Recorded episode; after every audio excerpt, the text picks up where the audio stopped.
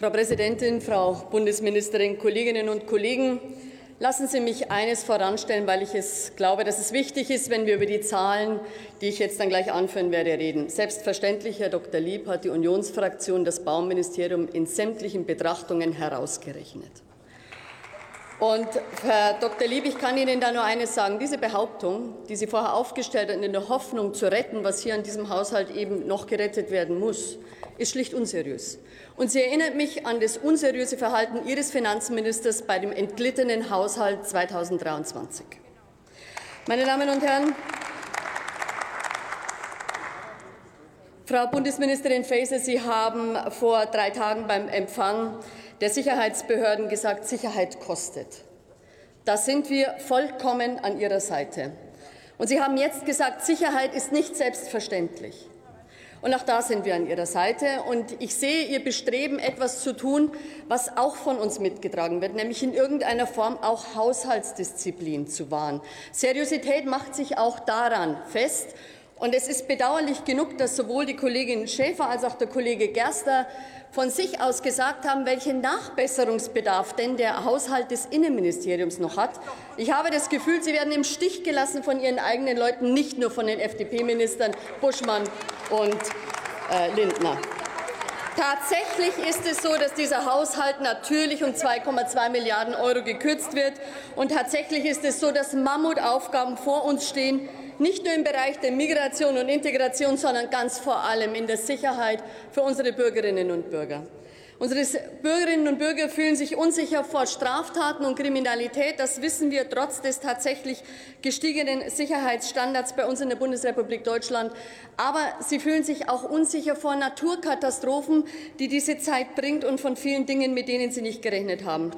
Lassen Sie mich zum ersten Bereich kommen. Wir hatten im Jahr 2015 1,5 Millionen Flüchtlinge, die zu uns kamen.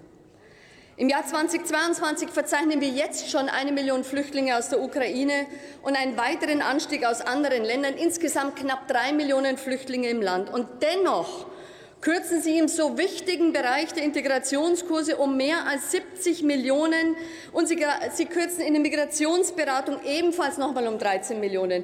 Meine Damen und Herren, allein der bayerische Haushalt hat ein höheres Volumen im Bereich Migration und Integration als der Bundeshaushalt. Um 200 Millionen höher als der Bundeshaushalt. Das zeigt die Bedarfe, die wir hier haben. Aber stattdessen stecken Sie 20 Millionen neu in behördenunabhängige Asylverfahren Verfahrensberatung. Die Ergebnisse sehen wir verzweifelt vor Ort, die so etwas bringt. Und wissen Sie, wo Sie noch kürzen, was noch gar nicht erwähnt wurde?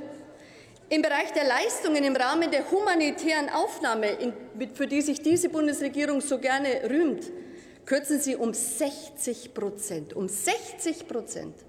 Ich kann Sie nicht verstehen. Das Chancenaufenthaltsrecht, das Sie so rühmen, hat einen Mittelbedarf von über 70 Millionen Euro. Kein einziger Euro ist in Ihrem Haushalt dafür aufgewiesen. Kein einziger. Und lassen Sie mich vielleicht rein inhaltlich noch mal etwas sagen.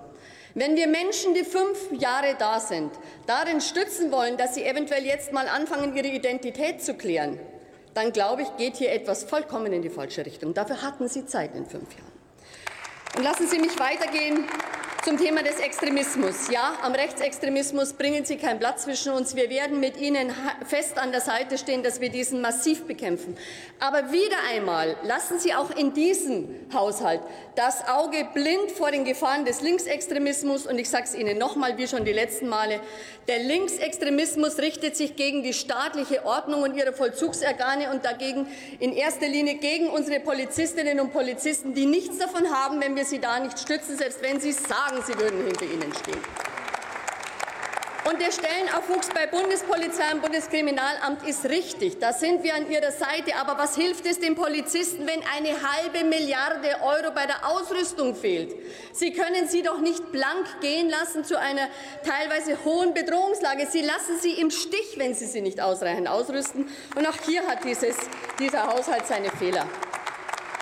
Sie sprechen vom Bevölkerungsschutz und Sie sagen, auch hier würden wir entsprechend stützen. Schon Frau Schäfer hat gesagt, dass hier erheblicher Nachholbedarf ist. Und es klingt gerade so zynisch, wenn Sie mir sagen, dass dieses alles ein, ich habe den Zuruf aus der FDP gehört, Selbstzweck wäre.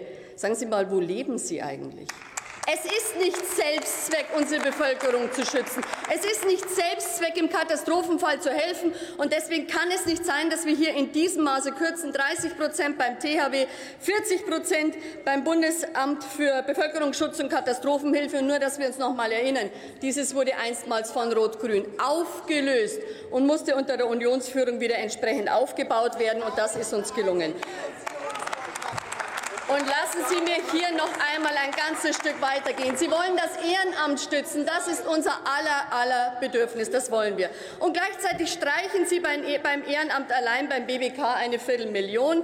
Und ähnlich sieht es aus beim THW, denn dort haben Sie von 7,6 Millionen auf 0 1,6 Millionen gestrichen, wenn es um das Ehrenamt geht.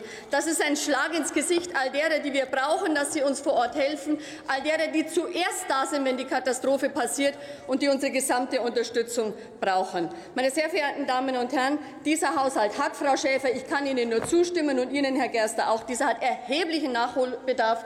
Wir sind an Ihrer Seite. Bewegen Sie sich, setzen Sie sich durch gegen die Kollegen von der FDP. Vielen Dank.